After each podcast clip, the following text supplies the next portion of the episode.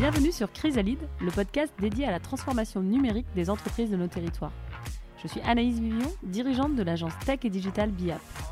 Mon objectif avec ce podcast est de mettre en lumière les dirigeants des PME et ETI qui innovent et accompagnent leur croissance grâce au digital. J'espère que dans ces échanges, vous trouverez de l'inspiration, des idées et une vision pragmatique du numérique.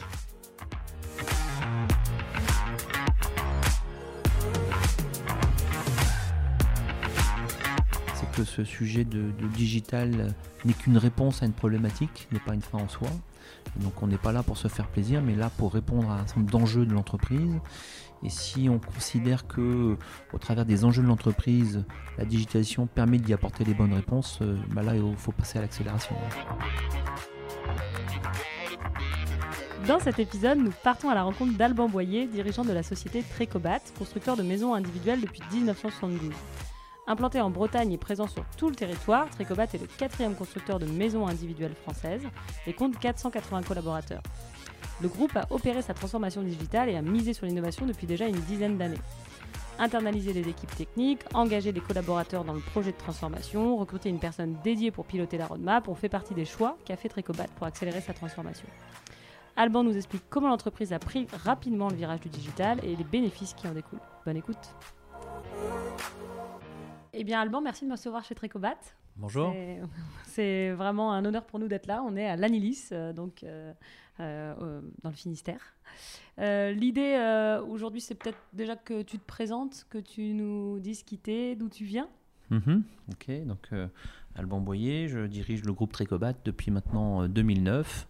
J'ai fait mes études dans le Finistère, une école de commerce à Brest.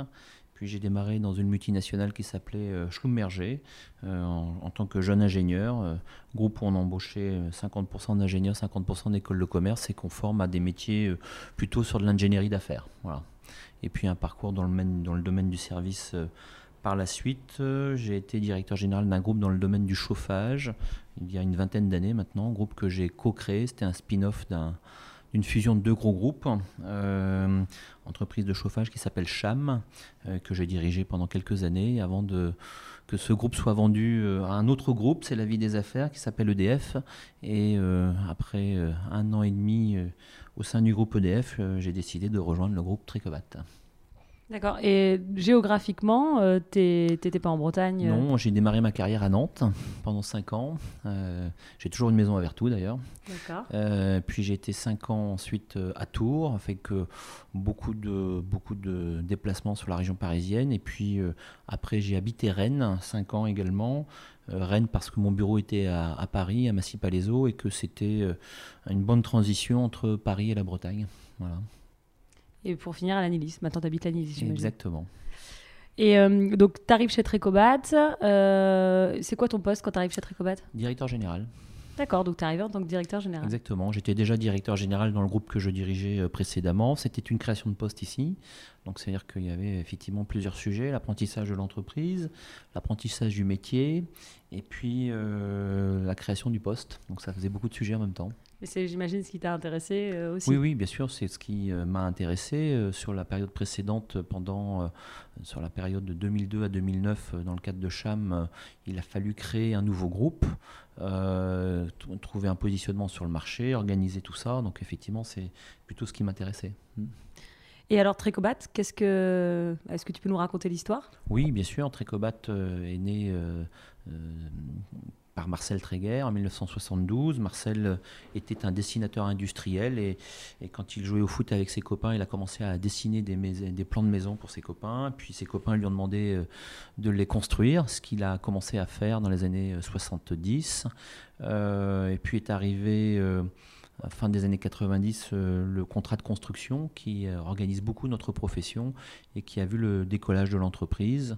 Euh, Trécobat a commencé à s'étendre sur le Morbihan et les, Côtes d'Armor. Et puis ensuite, avec mon arrivée, on a commencé à s'étendre un peu plus large. On s'est, implanté en Ille-et-Vilaine, en Loire-Atlantique, en Charente-Maritime, en Aquitaine, à Toulouse, à Paris. Et, puis on a construit également deux usines qui font du mur ossature bois pour répondre aux enjeux de, de on va dire du développement durable, mais aussi répondre à une certaine demande. Et donc, euh, on fait du mur ossature bois dans ces deux usines pour faire de la maison individuelle bois, du bâtiment bois, euh, de la rénovation énergétique de façade également.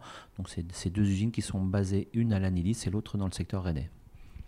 Donc c'est un beau développement. Et donc euh, le bois, c'est une de vos spécialités dans la construction des maisons? Oui, ça fait partie de notre singularité. On est un des premiers euh, constructeurs français bois, hein, d'ailleurs. Et euh, même si aujourd'hui c'est euh, très tendance et réglementairement va être de plus en plus encouragé, ça fait chez Tricobat, ça fait depuis les années 80 qu'on fait du bois en fait. Hein. Donc on a une vraie culture du bois, on a de nombreux charpentiers en interne et on a une belle expertise. Ok, et c'était une, une envie du fondateur par, par, le côté esthétique ou c'était euh, parce que si c'était pas une tendance du marché réellement quand il ah, s'est lancé sur le sujet. Ça n'était pas une tendance du marché. Euh, Marcel a toujours eu euh, un côté visionnaire sur le sujet et des convictions et le bois en a fait partie. Notre objectif, ça va être de parler d'innovation et de mhm. digitalisation forcément mhm. de l'entreprise. Mhm. mais avant qu'on parle de l'innovation et de la digitalisation, je me dis qu'une entreprise comme Bats, qui s'est quand même construite il y a un petit moment, a forcément vécu des périodes de transition et c'est forcément adapté. Euh, et donc, ça m'intéresserait bah, de, de, savoir si tu le sais, euh, quelles ont été ces périodes. Est-ce qu'il y a eu des périodes stratégiques pour vous Vous avez dû vous adapter? Oui, oui, il y en a une extrêmement forte, euh, très structurante pour le métier et pour l'entreprise. Ça a été la, réglementation thermique 2012. on a commencé à en voir les contours en 2009. Et à partir de là, il a fallu vraiment recréer un projet d'entreprise parce que c'était une vraie révolution dans le monde de la construction une vraie révolution parce que les enjeux énergétiques étaient conséquents. Clairement, euh, cette réglementation avait comme ambition de réduire par euh, entre 4 et 5 les consommations énergétiques des bâtiments, euh, très ambitieux, avec des exigences également en termes de perméabilité à l'air, de conception bioclimatique des bâtiments. Et donc, pour des gens comme nous, c'était forcément une révolution dans notre organisation, une révolution également pour les gens qui travaillent sur les chantiers, parce que les bâtiments on avait certaines contraintes et exigences de perméabilité à l'air. Ça veut dire que mm. l'ensemble des gestes euh, des plaquistes, électriciens, plombiers euh, sur les chantiers ne pouvaient plus être comme avant. Et euh, ça a vraiment été une, grosse révolution. On a formé tous nos collaborateurs en interne puisque on a été très précurseurs dans ce domaine. On a même été le premier constructeur français sur cette, euh, sur cette réglementation, hein, avec trois ans d'avance sur euh, l'obligation. Euh, en termes de maisons livrées, on était, était numéro un, on était vraiment la, référence sur le sujet. C'est un mélange de, de, vision, de capacité à innover, mais aussi de, de vitesse ou d'agilité mm. qui nous a permis de prendre vraiment ses devants et, de prendre beaucoup d'avance. Et, d'ailleurs, notre développement géographique, on, a surfé sur ce, sur ce moment-là où effectivement on était euh, vraiment très en avance par rapport à nos confrères. Ok, donc quelque part, période de transition, il y a une réglementation qui passe, vous saisissez euh, l'opportunité de manière euh, plus rapide que les autres et vous en faites une force. Quoi. Absolument. Notre métier, hein, métier de constructeur, il est au carrefour de très nombreuses réglementations et effectivement, on doit sans arrêt s'ajuster le plus rapidement possible lié à ces sujets. réglementation en termes d'urbanisme, en termes de financement bancaire, en termes de conception, etc. Donc les, les réglementations sont extrêmement nombreuses.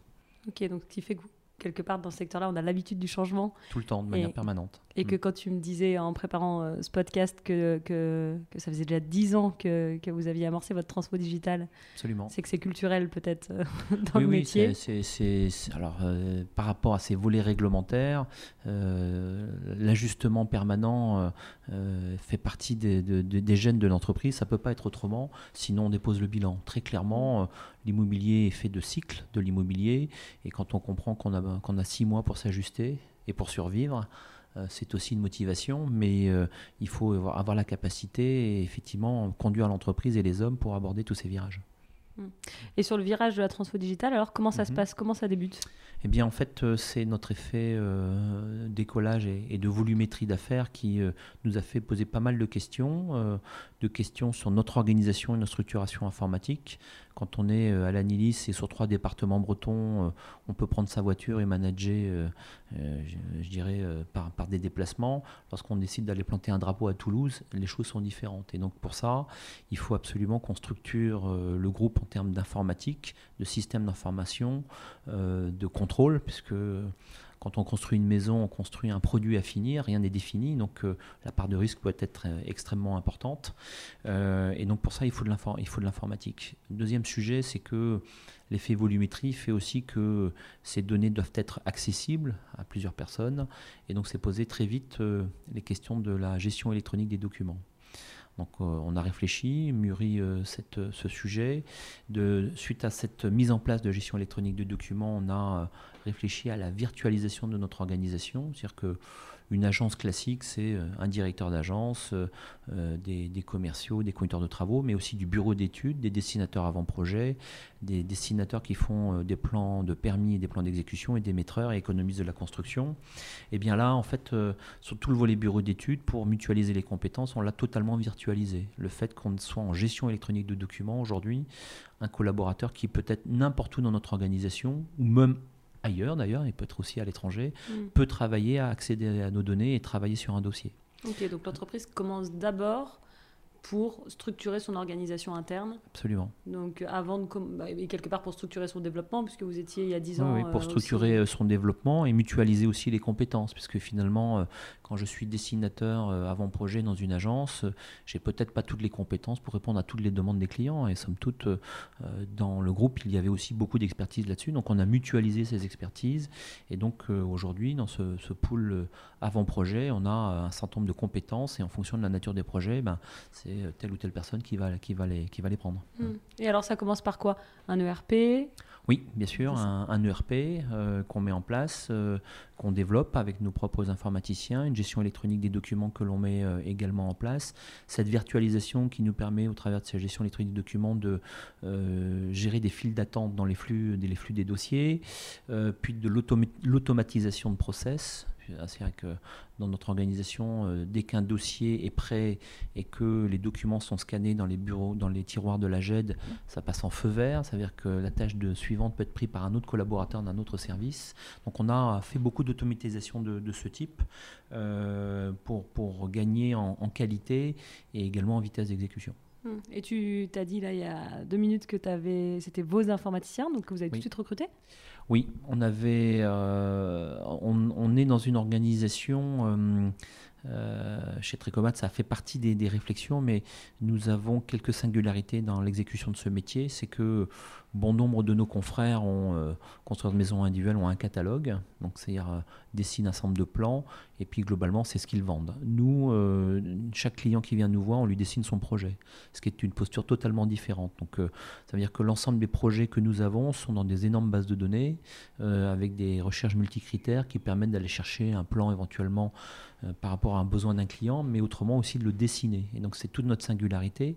Et fort de ça, de cette première singularité, nous achetons également tous les matériaux, ce qui fait aussi euh, une particularité euh, chez nous.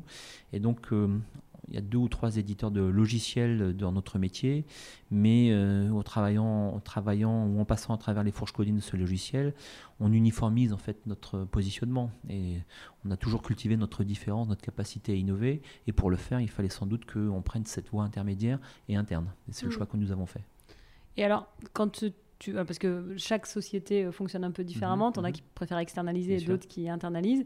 Est-ce que ça a changé quelque chose dans l'adoption de ces nouveaux outils pour les collaborateurs? Le fait que ça soit porté par une équipe en interne? Ou est-ce qu'il y a eu des difficultés comme peuvent le rencontrer pas mal d'entreprises? Oui, ça, non, ça, ça a donné beaucoup, beaucoup, beaucoup d'implication de, de, de l'ensemble des collaborateurs beaucoup de relations extrêmement efficaces entre euh, l'opérationnel et, les, développeurs, puisque tout le monde fait partie de la même entreprise. Euh, une vitesse de mise à jour, euh, je pense que les gens qui rentrent chez nous sont toujours un peu scotchés, mais de la vitesse à laquelle les mises à jour se font quand on est avec un éditeur de logiciel, et c'est bien normal, on attend la mise à jour tous les six mois ou tous les trois mois. Et à nous, ça peut être parfois instantané. Euh, ça, a donné une bonne compréhension du métier à nos développeurs également, qui ont aussi, eux, pour le coup, été extrêmement force de proposition. Enfin, je, je, trouve qu'on est dans quelque chose d'extrêmement vertueux. Et il y a eu une crainte euh, pour la direction, donc euh, pour le, le, fondateur qui était encore là à mhm, l'époque, mhm, et, mhm. et, toi, de dire, bah, enfin peut-être moins toi, parce que tu avais peut-être connu ça dans tes expériences passées, mais de dire on va se frotter à des métiers qu'on connaît moins. Alors ça, on, rentre forcément dans une part de, de, risque peut-être. Euh, alors le, fondateur effectivement n'est pas n'est pas du tout euh, informatique. Hein. Euh, il a il a il a vécu cette cette période en faisant confiance aux équipes et en voyant que les choses se mettaient en place et puis que globalement tout le monde était plutôt réjoui de ce qui se passait. Mais effectivement c'est une part de risque. Mais quand on confie aussi à un éditeur de logiciel son exploitation, c'est aussi une autre part de risque. Donc finalement, quoi qu'il en soit, je choisir, c'est renoncer et on a fait ce choix interne. Très intéressant en tout cas de le commencer comme ça. Et, et donc là, on a vu le volet organisationnel. Donc euh, finalement, euh, mhm. ce qui est intéressant, c'est que vous êtes d'abord structuré Tricobat euh, sur la partie digitale mhm. en interne avant d'aller auprès des clients. Mhm. Et alors, tu as aussi des entreprises qui commencent d'abord par développer la satisfaction, l'implication des clients par le numérique. Sur ce volet-là, j'imagine qu'on va parler de la maison connectée et de ce que vous avez fait sur cette partie-là. On va parler de, tout ça parce que en fait, notre transfo digital, elle s'est déroulée en quatre étapes. Et celle que je viens de raconter, c'est la première étape, c'est les, bases et le socle euh, sur lequel on a fait beaucoup de travail parce que ça a modifié beaucoup de choses en termes d'organisation interne, beaucoup de choses dans les relations managériales également. Euh, et donc il fallait déjà que ce premier socle soit euh, posé avant d'entamer les, autres. Une fois que ce socle est arrivé, on rentrait dans une autre part de risque, c'était de travailler avec les parties prenantes de l'entreprise. Donc dans les parties prenantes, on a nos artisans, on a euh, les industriels, on a nos clients, on a euh, nos partenaires. Et tout ce socle de digitalisation que nous avions conduit eh bien, nous a permis d'approcher ces sujets. Et nous avons fait le choix d'aborder le deuxième socle, ou la deuxième étape en tout cas, par la mise en place d'un extranet, c'est-à-dire qu'on ouvre notre système d'information à des gens de l'extérieur, et un extranet dématérialisé à destination de nos artisans. Euh, quand on, est euh, maîtreur, donc dans l'ancienne vie, avant la digitalisation, on est maîtreur en agence, on prépare les marchés, euh, on les édite et le conducteur de travaux les fait signer à l'ensemble des artisans, en plusieurs exemplaires d'ailleurs. les marchés sont parfois assez conséquents parce qu'il y a pas mal de schémas techniques à l'intérieur. Aujourd'hui, tout ça n'existe plus depuis 7 ans.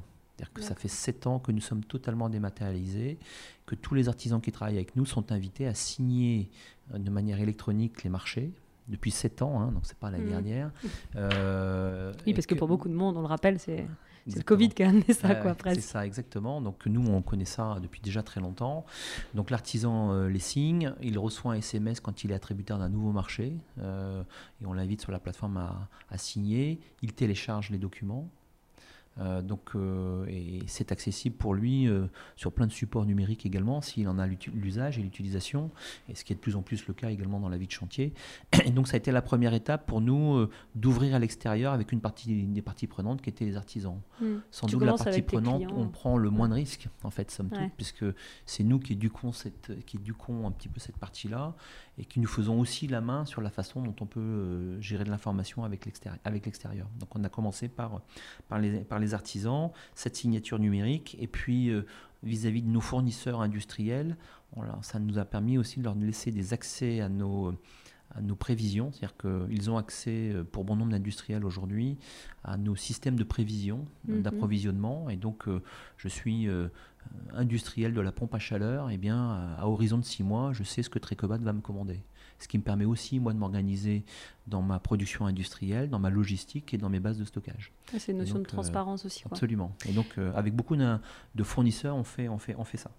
Et tu dis que c'est facile sur la partie prenante euh, sur lequel bah, vous avez une bonne connaissance. Mhm, mais je mhm, connais aussi mhm, beaucoup d'entreprises qui, qui peuvent dire que c'est pas facile de, digitaliser les process avec des, des, métiers d'artisanat où il y a une, il y a une vraie, euh, il peut y avoir une vraie crainte en tout cas du numérique, où ça fait pas partie de leur quotidien. Mhm, mhm. Euh, il y a eu des écueils sur euh, ces sujets-là Quand on l'a fait il y, a, il y a 7 ans, on était sur une page blanche, on savait pas très bien la façon dont ça allait réagir, et on était prêt à, à, replier hein, cette situation. On l'a fait, et, très vite, on a constaté des scores incroyables chez les artisans. Sans doute que l'élément conjoncturel nous a aidés, il faut dire ce qui est, parce qu'en 2014, le marché de la construction est au plus bas. Les artisans sont très à l'écoute des donneurs d'ordre et de tout ce qu'ils peuvent suggérer. Mais très vite, on a atteint un taux, un taux de signature sur les plateformes de 80%, ce qui était énorme pour nous. J'imaginais peut-être moins 30 ou 40%. On, est, on a basculé très vite à 80%, ce qui fait que le taux d'effort pour aller jusqu'au bout, en fait, somme toute, n'a pas été si fort que ça. Donc c'était une très belle surprise. Et c'était à l'époque également où beaucoup d'artisans basculaient aussi dans le digital parce que les, les, les, négoces euh, leur ont permis de passer des commandes en ligne la veille au mm. soir pour les chercher au dépôt le lendemain matin. C'était à peu près à la même période. Donc on a profité de cette mouvance où euh, tout le monde a, basculé un peu dans la digitalisation pour faire ça. C'était sur un bon time to market quelque part parce qu'ils n'avaient pas le choix finalement. C'est ça, exactement. exactement. Donc euh, assez mm. intéressant. exactement. donc aujourd'hui, et, sur les, les 20% à convaincre, mm-hmm, tu mm-hmm. mets une personne en place pour les former Comment... Oui, oui c'est en fait c'est en agence après. Hein, ça se passe en agence, les de travaux. Il y a une assistante technique qui est en relation avec, euh, avec ces artisans et, et bah, effectivement, elle passe du temps. Alors au début, parfois, euh, pour les aider à la signature électronique euh, et, les, et, les, former à la plateforme, mais aujourd'hui, c'est rentré dans le flux et à tel point aujourd'hui que depuis maintenant six mois, toujours avec ces mêmes artisans, on est passé en dématérialisation de factures. Donc, ils, font leurs factures, euh, ils sont en facture électronique avec nous. L'engagement que l'on a, c'est que euh, en passant par ce process, ils sont payés extrêmement rapidement. Ok. Hyper intéressant. Donc tu gagnes en performance énorme. Euh, Exactement. Et puis au-delà de ça, le fait de gérer toute cette donnée de manière numérique, ça me permet aussi d'avoir un flux de données incroyable sur lequel je peux créer des tableaux de bord, faire des requêtes, aller chercher mm. les informations les plus pertinentes. Mm. Donc ça, c'est la deuxième étape. C'était la deuxième étape. la troisième euh, étape, c'est euh, nos collaborateurs et nos collaborateurs dans la relation avec l'externe. Donc là, effectivement, on va parler des clients. Alors d'abord, euh, des applications mobiles pour nos commerciaux.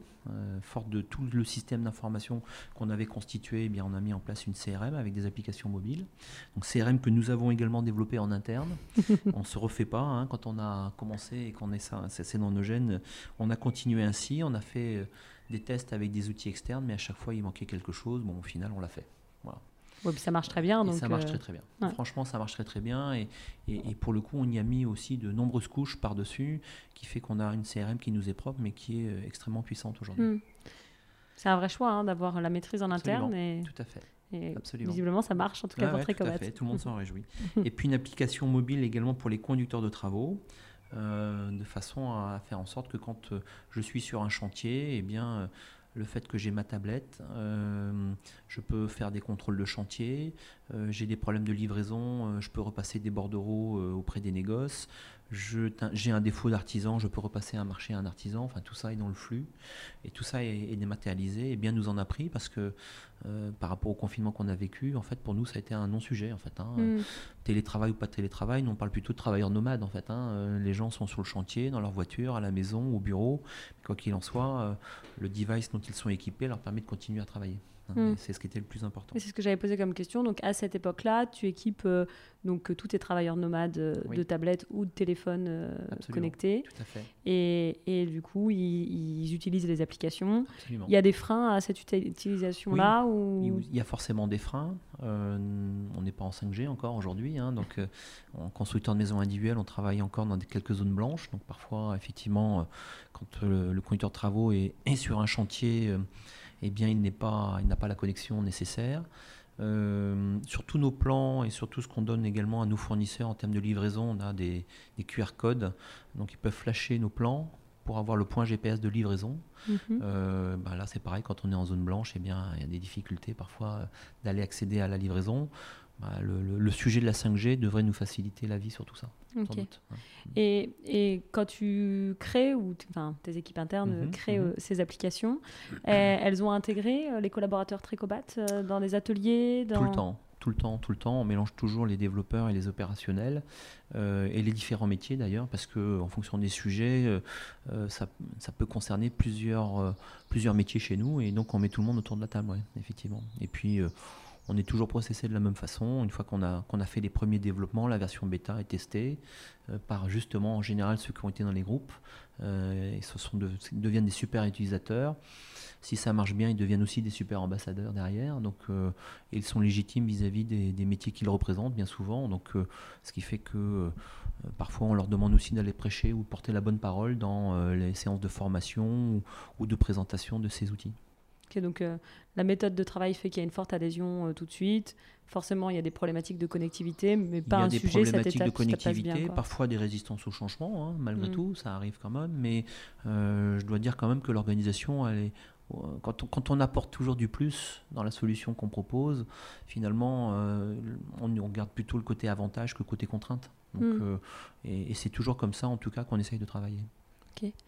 Et top. Donc, troisième étape. Et là, on arrive sur la partie client. Voilà, exactement. Donc là, du coup, on est extrêmement mature parce que euh, on a euh, fait les fondations de la maison, on a fait les élévations, on a mis le toit, et maintenant on est prêt à recevoir nos clients. Et donc, euh, fort de toute cette dématérialisation, et eh bien, quand on propose de s'ouvrir à nos clients, et qu'on dit que la relation, on va, on va, la digitaliser pour euh, les conducteurs de travaux, pour euh, euh, les commerciaux, pour nos assistantes, mais c'est tout naturel pour eux parce que c'est déjà ce qu'ils font. Hmm. Et donc naturellement, ils sont très, très contents et très satisfaits de que, que, nos clients rentrent également dans ce mode de fonctionnement. Et donc ça, ça se fait au travers d'une application qui s'appelle Nestor. Alors Nestor répond à, plusieurs sujets. D'abord, c'est l'aboutissement de toute la transformation digitale qu'on a conduit. c'est la dernière brique, premier point. Le deuxième point, c'est qu'on a des clients qui sont dans l'univers du tout tout de suite et donc ils ont besoin d'informations de manière permanente et, quand on pose des questions, eh bien, il faut que quelqu'un puisse répondre au téléphone, aller voir l'information, etc. Donc c'est comment je donne de l'information euh, qualitative et un peu instantanée à nos clients. Et puis en, parallèle de ça, euh, cet effet de digitalisation et cette maturité nous fait aussi euh, être sans doute beaucoup plus à l'écoute de start-up ou de l'écosystème digital, mm. avec des gens qui viennent nous voir, qui sont force de proposition, dont on trouve les idées intéressantes, mais il faut avoir pour ça une colonne vertébrale pour les intégrer. Et donc Nestor a été conçu comme un système ouvert avec des API qui est capable d'intégrer euh, à un moment donné du parcours client euh, qu'on a construit au travers de Nestor des startups. Donc sur le parcours client, on a réuni 230 collaborateurs en groupe de travail de 10 personnes qu'on a fait travailler euh, une demi-journée chacun pour écrire le parcours client idéal chez Trecobat au travers de toutes les étapes, hein, du premier rendez-vous jusqu'à livraison de la maison et après, sur le service après-vente. Et on a écrit tout ça. Ça a été extrêmement dense, extrêmement riche. Euh, hmm. On n'a toujours pas fini la roadmap tellement elle est, tellement elle est dense d'ailleurs. Euh, mais on a, on, a aujourd'hui un degré de maturité au travers de Nestor euh, qui est démontré aujourd'hui par l'usage qu'en font nos clients. 90% de nos clients aujourd'hui utilisent Nestor. Hmm. Donc c'est un score important. J'imagine que quand tu prends avec tes équipes la décision de faire ces ateliers, c'est beaucoup de TP en tout cas à hmm. engager. donc j'imagine un gros chantier avec, avec les équipes. À mon avis, ça a dû faciliter euh, largement l'adhésion. Est-ce qu'il y, euh, est y, a eu des, des, enseignements, en tout cas, de cette phase d'atelier euh, sur la réalisation du projet? Alors on a démarré tranquillement avec eux hein, quand même, on n'a pas, on, leur a pas du tout imposé les choses. On a commencé ces ateliers d'abord par ouvrir les chakras, c'est-à-dire sur le monde qui bouge, l'environnement, quelques acculturations sur, des, sur, sur, de la techno, sur un ensemble de sujets. Ça, c'était le premier point. Et avec un seul objectif, d'abord, dans ces ateliers, c'était d'écrire le parcours client. Jamais on leur a dit qu'il serait digitalisé. D'accord. C'était d'écrire le parcours client. Et c'est là qu'on en a vu toute la complexité, toute la richesse, toute la difficulté sans doute à le tenir euh, si on n'avait pas de moyens. Et, naturellement, euh, l'approche digitale et numérique a été une excellente solution pour tout le monde en fait, hein, mm. euh, dans, dans l'approche. C'est hyper intéressant dans ce que tu dis parce que finalement, certaines générations, ça peut faire peur un peu, le fait de dire bah, le digital, est-ce que je suis capable de Là, de travailler sur, vous allez bosser sur le parcours client et de, le digital arrive derrière tu as eu peut-être moins de points de friction Ah ben, Clairement, beaucoup moins de friction et on, arrive avec une application qui, du coup, arrive comme un sauveur, en fait, face à des mm. complexités d'organisation, euh, qui parce que le volet réglementaire, euh, on y a empilé des couches et que si on n'est pas équipé informatiquement ou en termes d'applicatifs, on a du mal à gérer ces évolutions réglementaires. Là, en fait, l'application le fait. Et mm. naturellement, on a juste à gérer cette relation avec le client. Mm. Et alors, Nestor, concrètement, pour un client, ça fait quoi? Donc Nestor, euh, il est découpé en plusieurs étapes, parce en fonction du stade auquel vous êtes avec nous, euh, les choses ne sont pas les mêmes. Euh, vous êtes d'abord un prospect, donc lorsque vous appelez Trecobat et que vous prenez un rendez-vous au call center, on va vous envoyer un mail de confirmation et vous invitant à télécharger l'application avec un mot de passe qui vous permet d'avoir accès tout de suite à un certain nombre de conseils comment choisir son terrain, comment concevoir sa maison, un certain nombre de conseils qui vous permettent déjà de réfléchir avant le premier rendez-vous à ce dont vous voulez, ce dont vous avez envie et, d'être un peu efficace lors de ce rendez-vous. Jusqu'à la vente, euh, euh, vous serez dans une première brique, c'est-à-dire que vous n'avez pas accès à toute l'application en même temps, euh, volontairement parce que sinon elle est trop dense, et puis mhm. finalement ça n'a pas de sens. Mais jusqu'à la vente, on a développé et fait des développements de, présentation euh, en, visite 3D par exemple de nos projets. Alors souvent, euh, je reviens toujours au constructeur qui a son catalogue, ben on, fait, euh, on fait les visites 3D de son catalogue, c'est un investissement mais on le fait. Nous, nous avons réussi le tour de force de faire en sorte que l'ensemble des projets de nos clients sont en visite 3D. On a fait des développements avec ici MT Atlantique sur la façon d'automatiser les, les, process, parce que la présentation d'un projet de maison individuelle de concevoir le projet, on va dire que ça prend à peu près une demi-journée pour un mm. dessinateur en termes de ressources. Aujourd'hui, pour nous, c'est un quart d'heure de paramétrage et le reste, c'est du temps machine. D'accord. Et donc, ça génère en 3D, quoi. Voilà, et ça génère en 3D. C'est une vraie restitution. C'est un, un, moment émotionnel pour nos clients fort. Euh, on voit, on a vu, et j'ai vu des clients pleurer dans la présentation du projet, puisque euh, entre ce qu'on a imaginé, ce que le client a imaginé, a passé des soirées euh, à concevoir sa maison, d'un seul coup, on la lui conçoit et on la restitue sous forme extrêmement vivante, euh, ça, génère beaucoup d'émotions. Ça devient concret, quoi. Mm. Et pour faire ça avec euh, les laboratoires, mm-hmm. c'est un programme de R&D sur lequel vous vous lancez? Oui, absolument. En fait, euh, six, six, ingénieurs de cette école qui ont travaillé avec nous pendant six mois. de mémoire, il devait y avoir deux Thaïlandais, un Tunisien, mais c'était c'était un groupe sympa, exactement. Ok, et donc du coup c'est une vraie force aujourd'hui euh, dans, le, dans le schéma de vente. Une vraie force et une vraie singularité, absolument. Donc là, après, Parce que on vous restitue au deuxième rendez-vous donc cet avant-projet, euh, et puis à la fin de cet avant-projet, euh, une fois qu'on a clôturé cette présentation, on vous indique qu'on vous le met à disposition dans Nestor. Mm. C'est-à-dire que si vous voulez le partager avec vos amis, vous faire partager le projet qui vous a été présenté, vous en avez la possibilité grâce à, grâce, à Nestor. Ouais, donc du coup déjà le projet prend vie. Exactement. Donc là, je visualise ma maison en 3D et mhm, après, mhm, j'imagine mhm. que je vais pouvoir euh, suivre mon chantier. Alors, avant le chantier, il y a la phase administrative qui, dans le monde de notre monde de la construction, est de plus en plus complexe, puisque une fois que vous avez euh, signé une vente, euh, eh bien, la partie administrative commence. Il va falloir déposer un permis, il va falloir faire mettre en place les financements bancaires, il va falloir acheter un terrain, il va falloir avoir une dommage ouvrage, une garantie de livraison, enfin bref, tout, énormément d'éléments administratifs euh, et Nestor est là pour vous aider également, euh, faire des pushs, euh, vous donner les informations et vous demander d'être acteur à un moment donné du parcours client parce qu'on vous attend et on attend quelques éléments. Et donc cette partie administrative qui est assez touffue quand même, et eh bien le fait qu'on ait cette colonne vertébrale Nestor aide bien les choses. Je vais prendre un exemple. Hein. vous allez voir votre banquier pour demander un prêt. Bah, le banquier dit bah ok, moi je veux bien, mais il me faut le contrat, le dépôt de permis et un certain nombre d'éléments associés eh bien, vous lui demandez son adresse mail et grâce à votre smartphone, dans son bureau, vous lui envoyez tous les éléments de manière instantanée. Hmm. donc ça facilite euh, la personne. Il y a euh, d'ailleurs certaines banques qui nous disent, mais vous pourriez pas nous brancher sur Nestor directement on, rappelle quand même que euh, si on veut être RGPD et compliance, il faut que c'est les données du client en fait, hein, donc il faut qu'il ait donné son accord pour l'accès à ces données. Mais c'est le client qui est acteur de ça. Hmm. ça facilite la vie du client aussi, quoi. Absolument. Hmm. Donc sur le volet administratif, effectivement, il y a tous, tous ces traitements-là. Il a un coffre-fort qui est embarqué, euh, il a accès à toutes ces données, et puis effectivement, après, euh, démarre la vie de chantier. Exactement. Et là, la vie de chantier, euh, ça se passe comment? Parce que si tout se passe bien, c'est du suivi des étapes, mhm, mais j'imagine mhm. qu'ils peuvent aussi faire leurs réserves peut-être sur l'appli? Oui, alors la vie de chantier, il y, a, y, a, plein de choses hein, qui se passent. Là aussi, le, le, client doit être acteur. Les demandes aux concessionnaires, par exemple, EDF e ou, ou concessionnaire distributeur, distributeur d'eau, c'est pas des choses sur lesquelles nous on peut, on peut travailler. En fait, c'est au client de faire la demande, c'est la loi, c'est ainsi.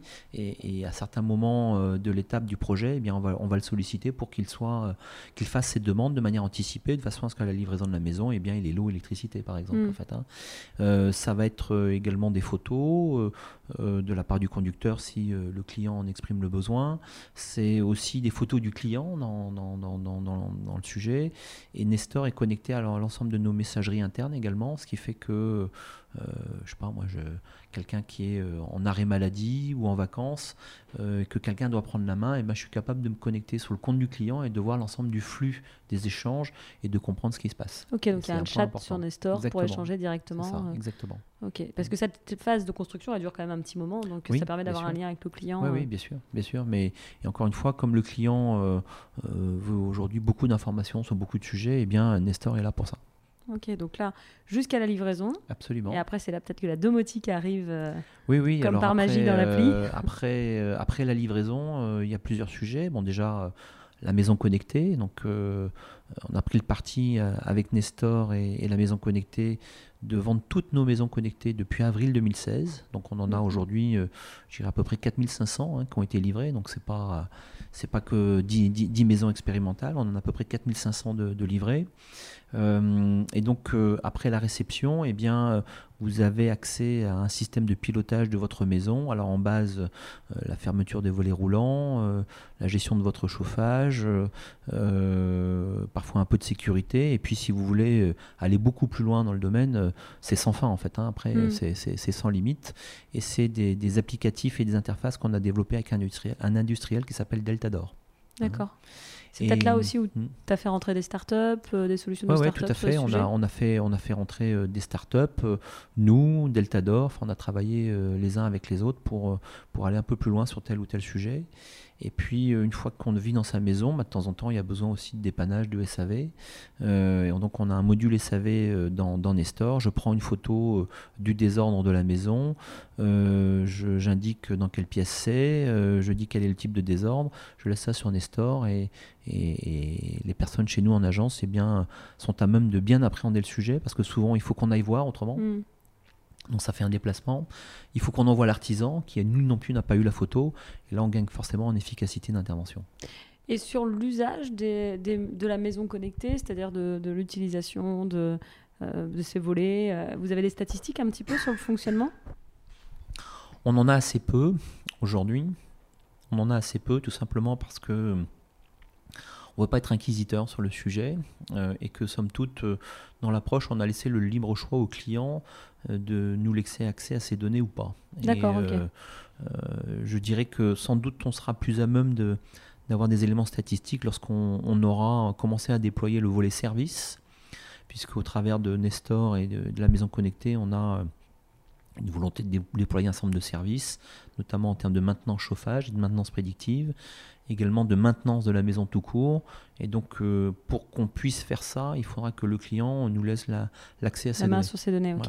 C'est un peu euh, l'étape d'après, c'est comment rendre la maison un peu, plus, un peu plus intelligente. Exactement. Je dirais que pour faire un parallèle, c'est un peu, euh, enfin, on veut faire avec ça un peu comme le monde de l'automobile avec le contrôle technique. Hmm. Hein.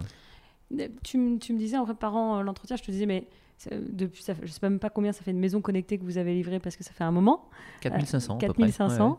Euh, tous tes concurrents font ça et tu me disais que vous étiez quand même précurseur. Non, en fait, euh, non, parce que c'est pas si simple que ça. Euh, en fait, c'est un choix commercial hein, de considérer que nous, nous connections toutes nos maisons. Nestor nous a bien évidemment aidé à faire tout ça, puisque on prend en charge le client, euh, je, rappelle, hein, dès la phase de prospect. Donc on habitue le client mm. à utiliser Nestor. Premier point. Et donc c'est un parti pris. Euh, et on a considéré que si la maison, on voulait la rendre évolutive pour nos clients et pas simplement livrer une technique à un instant T, eh bien elle devait être euh, connectée. bon nombre de nos confrères ont bien évidemment dans leurs offres des maisons connectées, mais ça reste une option qu'il faut vendre il faut que le client comprenne ce qu'on est en train de lui vendre et Mm. l'intérêt, ce qui n'est pas toujours si évident que ça, parce que il va parfois découvrir au milieu du parcours que c'est ça dont il a besoin et que c'est- vraiment génial. Euh, et donc nous, on le propose en base, après à chacun de l'utiliser, mais on voit quand même un degré d'appropriation qui, moi, me surprend tous les jours. Hmm. Ah ouais, ce qui veut dire que du coup, les, les- les- les- la culture d'innovation, en tout cas dont on parlait, euh, Mhm. euh, hors de la digitalisation même, du coup, euh, est forte jusque là dans, dans les offres. Oui, oui, très clairement, ouais, très clairement. Bon, alors, à t'entendre parler, on a l'impression que c'est hyper facile la digitalisation. Euh, Ce qui, ce qui m'intéresserait, euh, c'est aussi de savoir comment, euh, comment ça s'est passé dans le concret, parce que tu as, plein d'entreprises qui, essayent, euh, qui, qui amorcent leur transformation Mhm, digitale, mhm, mhm. qui se posent la question de dire est-ce qu'il faut que je recrute, est-ce que je dois faire une feuille de route, enfin, est-ce que chez Trecobat tout était tracé, tout le parcours que tu as défini a été tracé, est-ce que ça s'est fait petit à petit? Ce serait bien trop facile de, que tout se passe comme ça. Enfin, je- forcément que dans chaque projet, c'est jamais une ligne droite. Euh, mais encore une fois, je pense qu'effectivement, dans la culture de l'entreprise, par rapport au volet réglementaire que évoqué, euh, les équipes sont un peu, ont un peu de maturité face à ça. Et puis, il peut y avoir des échecs dans les projets, hein, ou en tout Mm. cas, euh, parfois, il faut les réorienter. Ben, sur Nestor, par exemple, euh, c'est pas, il nous a fallu plusieurs versions avant de trouver la maturité hein, et de trouver euh, les choses. On avait pris le parti d'aller sur un certain chemin, et puis on s'est rendu compte que finalement, ça allait être extrêmement compliqué. Finalement, on a décidé aussi de s'associer sur la partie connectée, même si c'est qu'une partie de Nestor, de s'associer avec un industriel, parce que il y avait trop de sujets euh, pour pouvoir être en capacité pour nous de les aborder. Et c'est pour ça qu'on a conclu un partenariat avec Deltador hein, sur Mm. ce sujet notamment. Qui est peut-être l'une des Euh, premières fois où vous n'avez pas internalisé sur la partie technique. Exactement, exactement. Mais euh, je crois que l'un et l'autre, là, là-dessus, euh, tout le monde a trouvé l'idée intéressante et tout le monde avait besoin de l'autre. Mm. Donc euh, c'était, c'était plutôt un, un bon partenariat, euh, je trouve, et à tel point qu'aujourd'hui, euh, euh, Nestor s'ouvre à la profession. Euh, est diffusé en marque blanche sur le, territoire national et que c'est Deltador qui en fait la commercialisation. D'accord, super. Voilà, oui, donc c'est vraiment euh, un partenaire aussi, même dans la partie euh, Absolument. business. Quoi. Ouais, absolument. C'est lui qui parle de Nestor chez nos confrères. Et recrutement d'une personne, tu as recruté une personne euh, immédiatement pour euh, piloter cette roadmap digitale? Oui, oui, oui, tout de suite. Donc il y a de 10 suite. ans. Euh, un peu plus tard, c'est-à-dire après l'écriture des parcours clients. Euh, on- la, la partie digitale ou la, la transfo digitale était déjà en cours, mais vraiment quand on a sorti la première appli euh, Nestor, on a considéré qu'il fallait quelqu'un euh, qui euh, dorme Nestor, vive Nestor, euh, pense Nestor, euh, comprenne l'ensemble des métiers de l'entreprise, soit la bonne parole euh, en interne, la bonne parole en externe. Bref, il, faut, que- il fallait que Nestor soit incarné. Donc euh, effectivement, on a recruté quelqu'un. Mm. Et est-ce que ça a été difficile de trouver une, euh, une personne euh, euh, bah, pour l'orientation géographique, parce que c'est des profils qui sont assez recherchés, parce que bah, une- toute une culture technique euh, à amener, Mhm. ou est-ce que ça s'est fait facilement? Bon, en fait, euh, il se trouve que j'avais la personne en tête depuis longtemps. D'accord. Bon, Euh, quelqu'un qui humaine, a travaillé dans le monde de- du bâtiment avant, dans le domaine de la rénovation du bâtiment, donc connaissant bien les, les contraintes un peu des métiers de la construction, puis étant passé par une start-up, donc connaissant bien euh, le côté euh, digital et le côté euh, start-up. Euh, et je pense qu'avec ce parcours, il était effectivement mature pour, pour intégrer, intégrer l'entreprise. Et il aimait peut-être bien l'anilis. Et il aimait bien l'analyse en plus, exactement. Donc, donc, donc, quelque part, feuille de route pas forcément tracée, de ce que j'en comprends.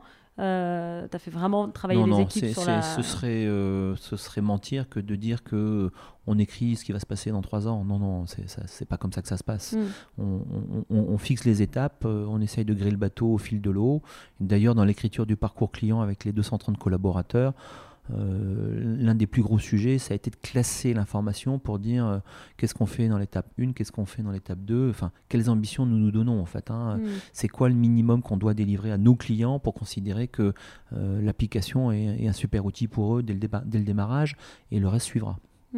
Donc, très focus client, recruter Oui. une bonne personne dans le digital et avancer euh, oui, oui, avec... parce euh, que ce que j'ai pas dit dans le focus client, euh, c'est que quand on, quand on a fait le parcours client avec nos collaborateurs et qu'on est arrivé à, à écrire l'application Nestor, là pour le coup, on a fait des réunions avec nos clients qui avaient vécu notre parcours client chez nous. Hmm. Et, là, on leur a mis ce qu'on imaginait pour Nestor. Et on les a vus s'impliquer dans ces réunions, souvent qu'on a fait en soirée, mais on, les mettait en dehors de la salle parce qu'à 22h, ils avaient encore plein d'idées. Donc on leur dit, mais non, il faut qu'on s'arrête là. Parce que...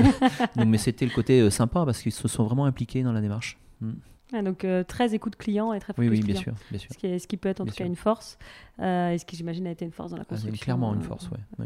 Et donc l'innovation ne s'arrête pas parce que donc, je, je pense au projet avec Arkea. Mhm, mhm, mhm. Trekea, c'est ça? C'est Trekea, tout à fait. Trecobat Arkea, en fait. Hein. C'est un nom euh, commun. Ça sera peut-être pas le dernier nom. C'est en tout cas le nom du projet pour l'instant. Ok. Mm, mm. Et donc, moi, en lisant, je m'étais dit c'est une continuité de MyNestor, mais mm-hmm. je pense que c'est bien que tu nous respectes, mais c'est une autre innovation, un autre fonctionnement. Oui, oui, oui. oui. En fait, euh, c'est une autre innovation. Alors, il y aura euh, sans doute un point de rencontre entre les deux, puisque Nestor ayant été écrit pour digitaliser le parcours client, Trekea répond un sujet précis qui est euh, du parcours client, qui est euh, euh, la transaction immobilière, c'est-à-dire la partie administrative dont je parlais tout à l'heure, et où l'ensemble de l'écosystème des acteurs, que ce soit le banquier, le notaire, la collectivité, chacun a besoin des documents de l'autre à un moment précis et a besoin de savoir si ce document est authentifié, sécurisé, certifié, et en, tout en considérant que je travaille toujours dans mon écosystème. Et donc il y a des, des, outils ou des choses qui font très bien ça, c'est la, blockchain. Mhm. Euh, et donc ça fait euh, quatre 4 ans maintenant qu'on cherchait quelqu'un pour nous accompagner sur cette vision que nous avions. Mais cette vision, elle, était, elle était arrivée grâce à Nestor, en fait. Elle nous mettait en évidence que, naturellement, par rapport aux évolutions réglementaires euh, bancaires, aux évolutions réglementaires notaires. Chacun y était cette petite dose de, supplément de, réglementation qui fait que pour le client, c'est devenu invivable. Il ne sait même plus d'ailleurs ce qu'il doit faire. Donc euh, euh Trekea est là pour aiguiller tout ce parcours et, fluidifier et faciliter la vie de ce client et de l'ensemble des acteurs pour réduire ce délai administratif qui, en même temps qu'on dit ça, euh, là où on était dans un délai moyen de ce délai administratif il y a 10 ans à peu près à 5 mois, est aujourd'hui à, à, peu près à 8-9 mois. C'est énorme. Et, les acteurs ne s'en rendent pas compte parce que chacun a empilé ses procédures et ses contraintes. Et pendant ce temps-là, on a un client qui attend d'avoir son projet. Et donc, il mm. fallait absolument qu'on essaye de pousser ça. Et donc, Trekea a l'ambition de réduire ce, parcours client et réduire ce délai pour la, pour la meilleure satisfaction des, clients. Et donc, ça faisait 4 euh, ans euh, qu'on cherchait des gens pour nous accompagner là-dessus, plutôt d'origine du domaine bancaire. On sollicité quelques acteurs. Je fais partie de la commission digitale de notre syndicat euh, au niveau national. Donc on avait commencé quelques contacts euh, au, niveau euh, national. Et puis un soir, parce que j'aime bien aller dans les, dans, dans, les sujets de start-up, j'ai découvert des équipes d'Arkea et des équipes blockchain. On s'est rencontrés, on a discuté.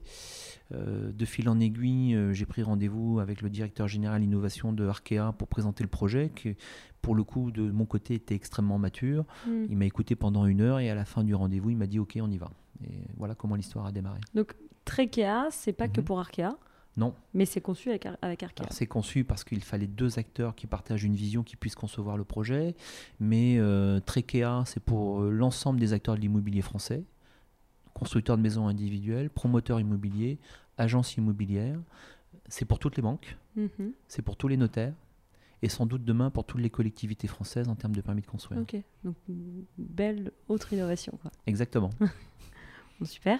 Et, alors, du coup, sur ces, ces dix années, parce qu'il y a encore beaucoup de choses, j'imagine, pour, pour euh, demain, mais euh, est-ce qu'il y a des, des inspirations, enfin d'autres entreprises qui t'ont inspiré, des startups qui t'ont inspiré, euh, des livres, des conférences dans toi ou tes équipes d'ailleurs ou... Oui, oui, alors je, je, je, pense qu'aujourd'hui on est un certain nombre en interne à, à porter les sujets parce que on est dans une dynamique positive et que chacun a envie d'y apporter sa contribution et, sa pierre à l'édifice. On essaye de se poser une fois par an un peu pour euh, reprendre un peu du recul dans le rétroviseur et, de manière un peu débridée euh, évoquer tous les sujets. Euh, ce, qui nous, ce qui nous anime là maintenant pour, pour la suite, c'est la suite de notre transformation digitale, mais tous les sujets de maquette numérique, ce mhm. qu'on appelle le BIM, qui est un sujet complexe, mais dans lequel aujourd'hui je pense qu'on a une vraie maturité pour absorber, absorber ou aborder le sujet de manière mature. Oui, donc j'allais te poser, c'est quoi tes, tes, défis pour les cinq, ans, les cinq années à venir? Donc c'est bah, vraiment. Euh, c'est la conjonction de plusieurs choses. Euh, notre métier ou le monde du bâtiment risque de faire face de manière accrue à une pénurie de main-d'œuvre.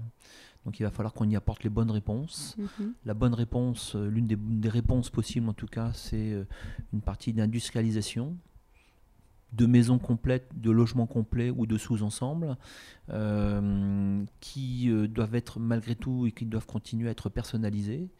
Et c'est un peu comme si euh, à la sortie d'une chaîne de, voitures, chaque voiture était différente et personnalisée. Et pour ça, j'aime bien le parallèle avec ce qu'a pu faire Citroën avec sa marque DS par exemple, mhm. hein, où on est sur les mêmes plateformes de conception, mais au final le produit est différent. Euh, c'est ce qu'on fait avec nos usines aujourd'hui, parce qu'on délivre aujourd'hui des maisons différentes pour nos clients.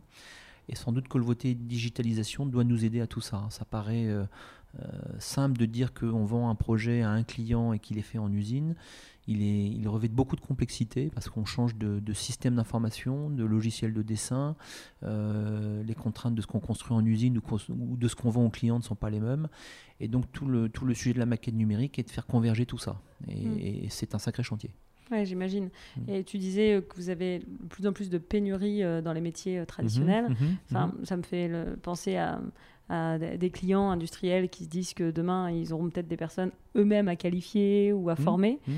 Euh, vous anticipez déjà ça euh, chez Tricopat Oui, ouais, absolument. Enfin, c'est ce qu'on fait euh, dans nos usines. Hein. Aujourd'hui, la base des personnes qui travaillent sur nos, sur nos deux usines sont des charpentiers menuisiers, mais aujourd'hui, et, l'effet confinement, on, a, on a récupéré des pizzaiolos, on a récupéré des, des, gens qu'on a formés à nos métiers et qui sont pleinement satisfaits de, de travailler chez nous aujourd'hui. on est à fond dans la reconversion dans tous les secteurs. à fond, à fond. Euh, quel, quel, conseil tu donnerais, euh, pour terminer, à, à, tes pairs, à, un chef d'entreprise, un, directeur qui, euh, qui, qui, se lance, là, qui doit amorcer pour, pour sa PME, pour son NTI, une, sa transfo digitale? C'est quoi que tu donnerais comme conseil pour que ça puisse être réussi? Déjà, sans doute, d'abord, de s'acculturer au, au, au, sujet du digital. C'est pas c'est pas toujours facile. Quand on a un métier euh, où on travaille déjà 48 euh, heures sur 24, euh, d'avoir en plus cette brique digitale, c'est pas, pas toujours évident. Et puis, il y a aussi des gens qui sont plus ou moins perméables au sujet. J'ai eu l'occasion ici, dans le Nord Finistère, d'organiser quelquefois des, des séances d'acculturation, un petit peu, hein, sur un certain nombre de sujets, et où on voit effectivement les écarts très importants entre dirigeants. Donc euh, je pense que quand on veut choisir des choses ou, mûrir euh, euh, cette démarche, il faut déjà quand même malgré tout un certain degré d'acculturation, premier point. deuxième point, c'est que ce sujet de, de digital n'est qu'une réponse à une problématique, n'est pas une fin en soi. Et donc on n'est pas là pour se faire plaisir, mais là pour répondre à un certain nombre d'enjeux de l'entreprise. Et si on considère que, au travers des enjeux de l'entreprise, la digitalisation permet d'y apporter les bonnes réponses, euh, bah là il faut passer à l'accélération. Hein.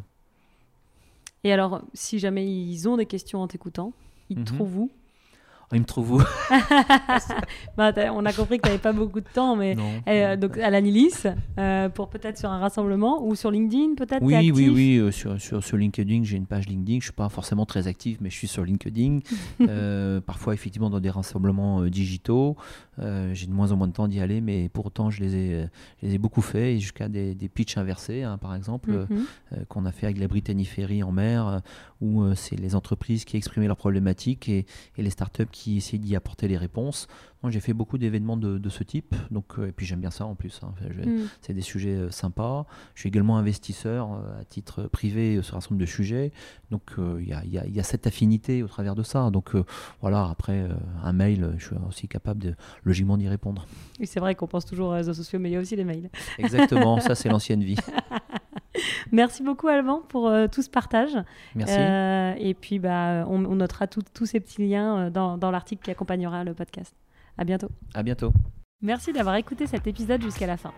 Si vous appréciez le podcast Chrysalide, n'hésitez pas à nous laisser 5 étoiles et à ajouter un commentaire sympa pour nous permettre d'avoir plus de visibilité et d'être mis en avant par votre plateforme préférée. Si vous voulez échanger sur le contenu de cet épisode, vous pouvez nous contacter sur nos réseaux, nous répondons à tous les messages. Enfin, si vous cherchez une agence pour vous accompagner dans votre transformation digitale, les équipes de BIAP se feront un plaisir de vous répondre. À bientôt!